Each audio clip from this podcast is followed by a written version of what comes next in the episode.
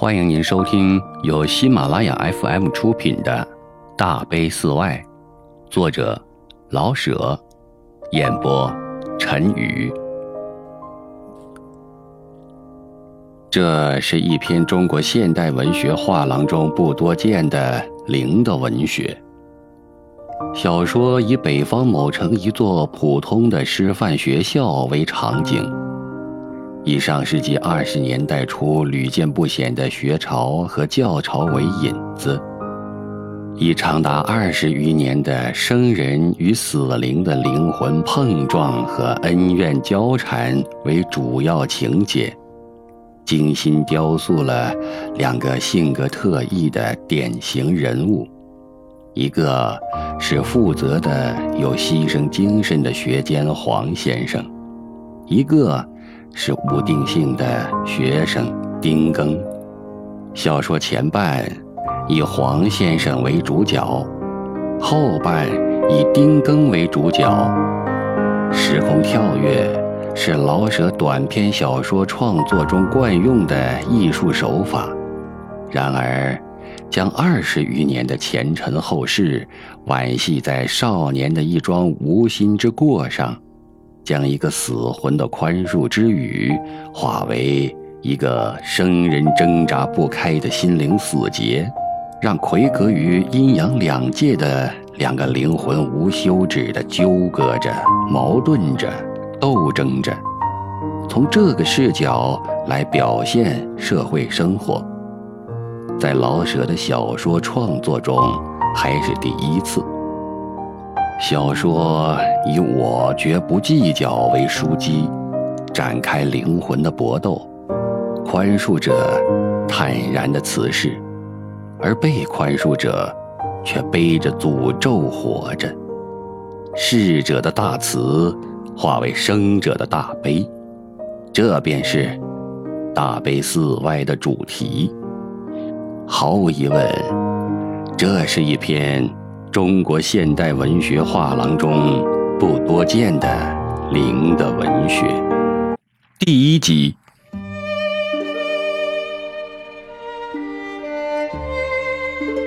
黄先生已死去二十多年了。这些年中，只要我在北平，我总忘不了去祭他的墓。自然，我不能永远在北平。别处的秋风使我倍加悲苦。祭黄先生的时节是重阳的前后，他是那时候死的。去祭他是我自己加在身上的责任。他是我最钦佩敬爱的一位老师，虽然他待我未必与待别的同学有什么分别，他爱我们全体的学生。可是我年年。愿看看他的矮墓，在一株红叶的枫树下，离大悲寺不远。已经三年没去了，生命不由自主地东奔西走。三年中的北平，只在我的梦中。去年，也不记得为了什么事儿，我跑回去一次，只住了三天。虽然才过了中秋，可是我不能不上西山去。谁知道什么时候才再有机会回去？自然，上西山是专为看黄先生的墓。为这件事儿，旁的事儿都可以搁在一边儿。说真的，谁在北平三天能不想办一万样事儿？这种祭墓是极简单的，只是我自己到了那里而已。没有纸钱儿，也没有香与酒。黄先生不是个迷信的人，我也没见他饮过酒。从城里到山上的途中，黄先生的一切显现在我的心上。在我有口气的时候，他是永生的，真的。停在我心中，他是在死里活着。每逢遇上个穿灰布大褂、胖胖的人，我总要细细看一眼。是的，胖胖的而穿灰布大衫，因黄先生而成了对我个人的一种什么象征？甚至于有的时候与同学们聚餐，黄先生呢，常常在我的舌尖上。我总以为他是还活着，还不是这么说。我应当说，我总以为他不会死，我应该死，即使我知道他确实死了。他为什么做学监呢？胖胖的，老穿着灰布大衫。他做什么不比当学监强呢？可是，他竟自做了我们的学监，似乎是天命。不做学监，他怎能在四十多岁便死了呢？胖胖的，脑后折了三道肉印。我常想，理发师一定要费不少的事儿，才能把那三道弯上的短发推净。脸像个大肉葫芦，就是我这样敬爱他，也就没法否认他的脸不是招笑的。可是那双眼，上眼皮受着胖的影响，松松的下垂，把原是一对大眼睛变成了俩螳螂卵包似的，留个极小的缝，射出无限度的黑亮，好像这两道黑光，假如你单单的看着他们。把胖的一切注脚全勾销了。那是一个胖人射给一个活动、灵敏、快乐的世界的两道神光。他看着你的时候，这一点点黑珠就像是钉在你的心灵上，而后把你像条上了钩的小白鱼儿，吊起在他自己发射出慈祥、宽厚、光朗的空气中，然后。他笑了，极天真的一笑。你落在他的怀中，失去了你自己。那件松松裹着黄胖先生的灰布大衫，在这时节，变成了一件仙衣。在你没看见这双眼睛之前，假如你看他从远处来了，他不过是团如如而动、灰色的什么东西。无论是哪个同学想出去玩玩，而造个不十二分有伤于诚实的谎，去到黄先生那里请假，黄先生那么一笑，不等你说完你的谎，好像唯恐你自己说漏了似的，便极用心的用苏字给填好准假证。但是你必须去请假，私自离校。是绝对不行的。凡关乎人情的，以人情的办法办；凡关乎校规的，校规是校规。这个胖胖学监，他没有什么学问。虽然他每晚必和学生们一同在自修室读书，他读的都是大本的书，他的笔记本也是庞大的，大概。他的胖手指是不肯甘心伤损小巧精致的书页。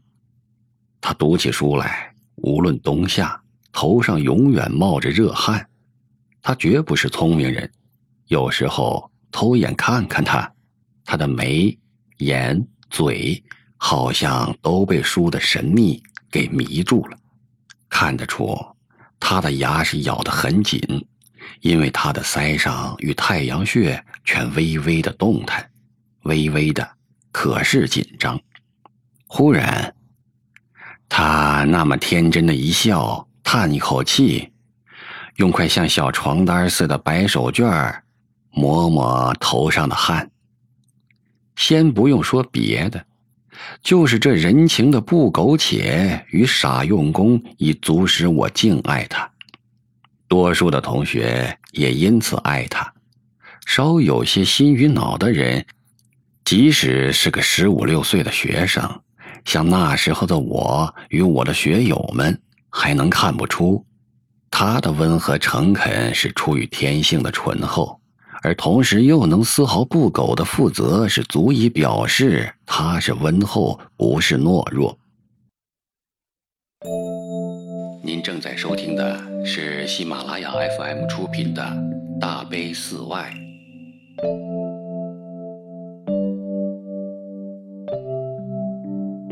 还觉不出他是我们中的一个，不是先生们中的一个，因为他那种努力读书、为读书而着急、而出汗、而叹气，还不是正和我们一样。到了我们有了什么学生们的小困难，在我们看是大而不易解决的，黄先生是第一个来安慰我们。假如他不帮助我们，自然他能帮忙的地方，便在来安慰之前已经自动做了。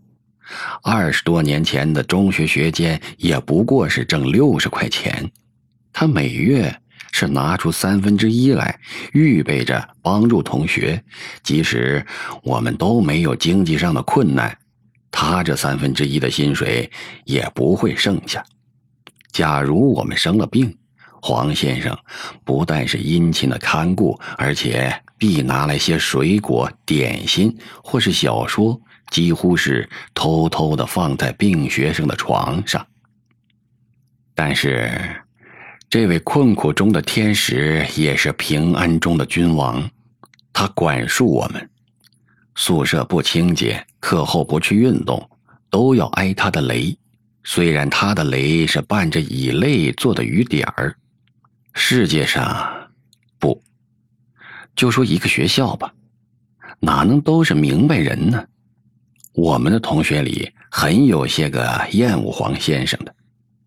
这并不因为他的爱心不普遍，也不是被谁看出他是不真诚，而是伟大与渺小的相处，结果总是伟大的失败，好似不如此不足以成其伟大。这些同学们一样的受过他的好处，知道他的伟大，但是他们不能爱他，他们受了他十样的好处后，而被他申诉了一阵。黄先生便变成顶可恶的，我一点儿也没有因此而轻视他们的意思，我不过是说世上确有许多这样的人，他们并不是不晓得好歹，而是他们的爱只限于爱自己，爱自己是溺爱，他们不肯受任何的责备，设若你救了他的命。而同时责劝了他几句，他从此便永远记着你的责备，为是恨你，而忘了救命的恩惠。黄先生的大错处是根本不应来做学监，不负责的学监是有的，可是黄先生与不负责永远不能连接在一处，无论他怎样真诚，怎样厚道。管束。他初来到学校，差不多没有一个人不喜爱他，因为他与别位先生是那样的不同。别位先生们至多不过是比书本多着张嘴的，我们佩服他们和佩服书籍差不多，即使他们是活泼有趣的。在我们眼中，也是另一种世界的活泼有趣，与我们并没有多大的关系。黄先生是个人，他与别位先生几乎完全不相同。他与我们在一处吃，一处睡，一处读书。半年之后，已经有些同学对他不满意了，其中有的受了他的规戒。有的是出于利益，人家说好，自己就偏说坏，表示自己有头脑，别人是顺杆爬的笨货。经过一次小风潮，爱他的与厌恶他的一各一半了。风潮的起始与他完全无关，学生要在上课的时间开会了，他才出来劝止，而落了个。无理的干涉，他是个天真的人，自信心居然使他要求投票表决是否该在上课时间开会。幸而投与他意见相同的票的多着三张。风潮虽然不久便平静无事了，可是他的威信已减了一半，因此要顶他的人看出时机已到，再有一次风潮。他管饱得滚。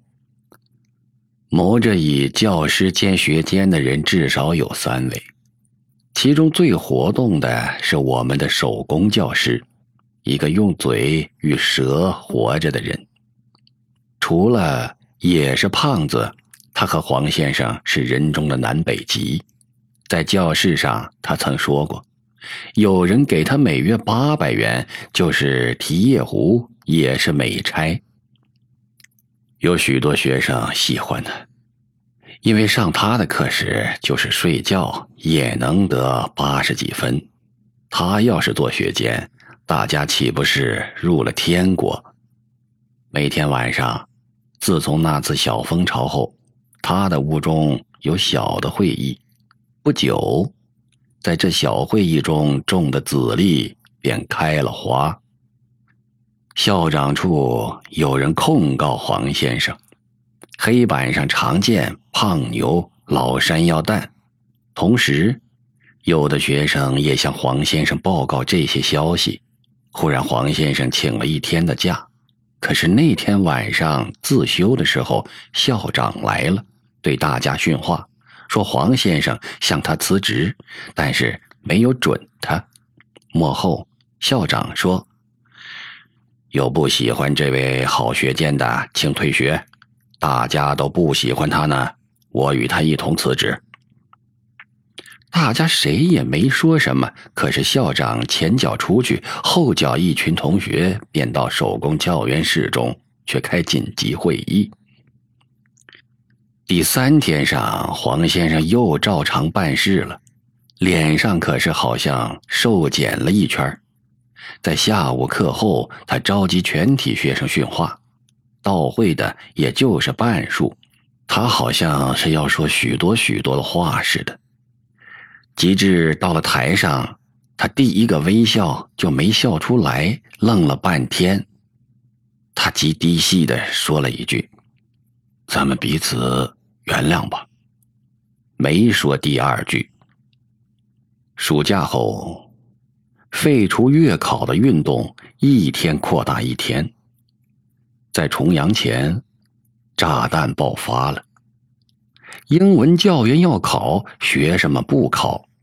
教员下了班，后面追随着极不好听的话，及至事情闹到校长那里去，问题便由罢考改为撤换英文教员，因为校长。无论如何也要维持月考的制度。虽然有几位主张连校长一起推倒的，可是多数人愿意先由撤换教员做起，即不向校长作战，自然罢考需暂放在一边。这个时节，已经有人警告了黄先生，别往自己身上拢。可是。谁叫黄先生是学监呢？他必得维持学校的秩序。况且，有人设法使风潮往他身上转来呢。听众朋友，本集播讲完毕。